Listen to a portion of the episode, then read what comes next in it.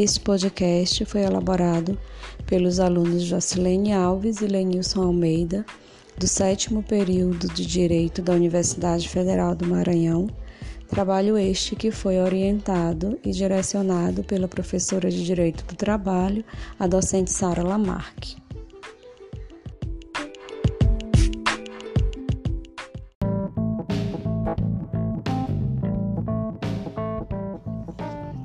Olá, abordaremos nesse podcast o tema Jornada de Trabalho. Serão tratados os assuntos principais para se obter o conhecimento básico acerca do tema.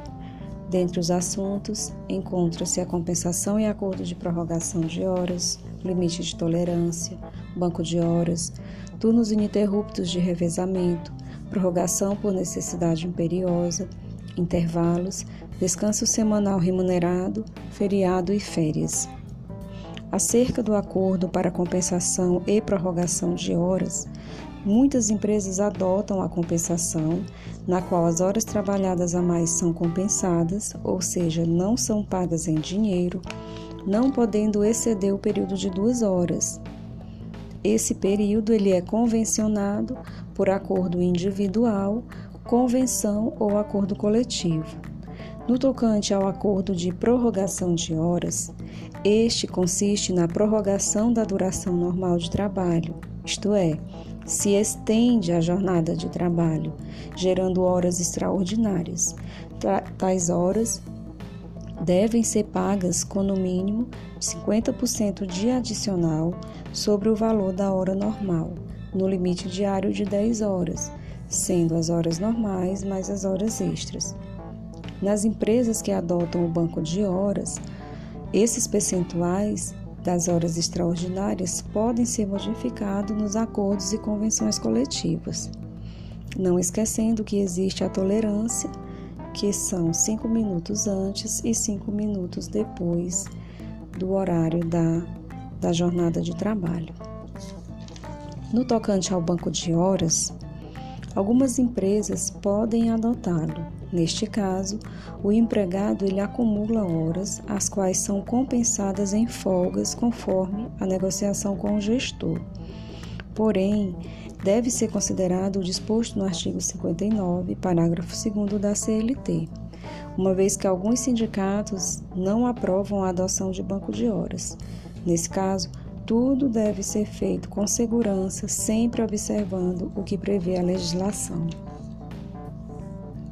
Falando acerca do turno ininterrupto de revezamento, este é um modelo de trabalho no qual a empresa ela funciona em tempo integral. A legislação autoriza que a empresa funcione sem pausas. Nesses casos, os empregados se revezam em turnos de seis, de seis horas, sendo dividido de seis ao meio-dia, meio-dia às 18 horas, das 18 horas à meia-noite e da meia-noite às 6 da manhã, devendo sempre totalizar 36 horas semanais.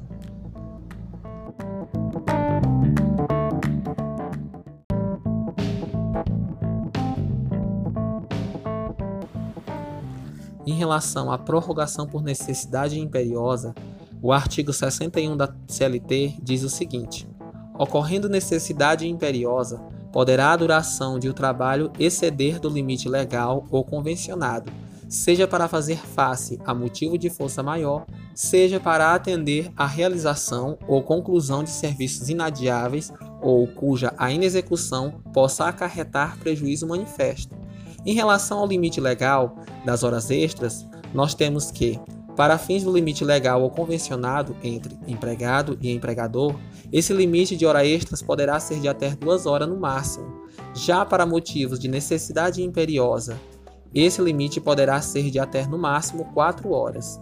Motivo de força maior, conforme apresenta o artigo 501 da CLT, é todo o acontecimento inevitável em relação à vontade do empregador e para a realização do qual este não concorreu direta ou indiretamente.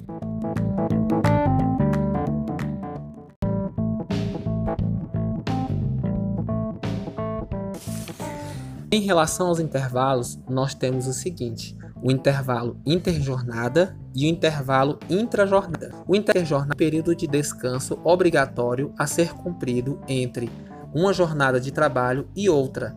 Esse intervalo corresponde a 11 horas consecutivas, de acordo com o artigo 66 da CLT. Assim sendo, o sai do trabalho às 6 horas da tarde, ele não poderá retornar antes das 5 horas do dia seguinte. O repouso entre jornadas de 11 horas não se confunde com o repouso semanal, que é de 24 horas. De forma prática, concluímos o seguinte: após o último dia de trabalho semanal, o empregado tem direito a 35 horas de repouso, ou seja, 11 horas referente ao repouso entre as jornadas diárias e 24 horas referente ao repouso da jornada semanal. Já o intervalo intrajornada, o intervalo é um período de descanso durante a própria jornada diária previsto no artigo 71 da CLT. Ele é obrigatório para qualquer jornada superior a 4 horas de trabalho. O intervalo deve ser no mínimo de uma hora e no máximo duas horas para jornadas superiores a 6 horas. Enquanto isso, para jornadas de 4 a 6 horas, o intervalo deve ter 15 minutos. Em relação à questão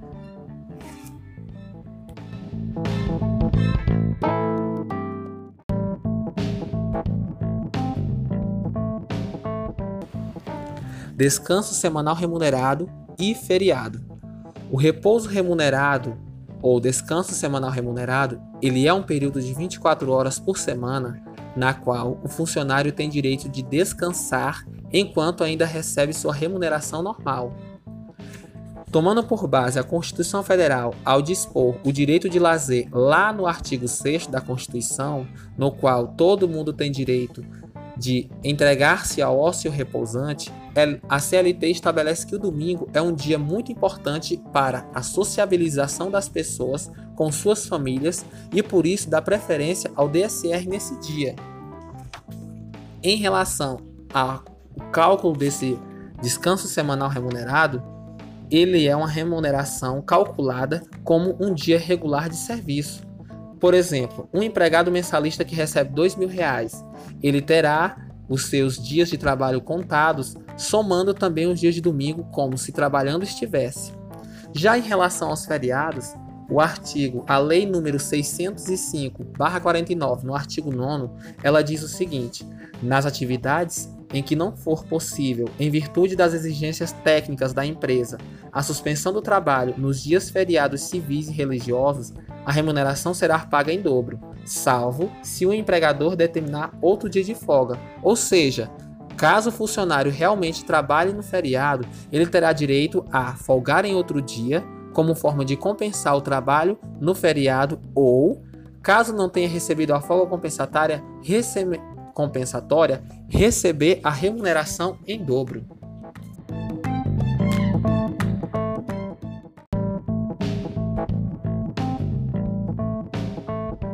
Em relação às férias, nós temos o seguinte: que a Constituição Federal da República do Brasil, no artigo 7 inciso 17, ela aponta o seguinte: que os trabalhadores têm direito a férias remuneradas com o adicional de férias de pelo menos um terço a mais do que o salário normal.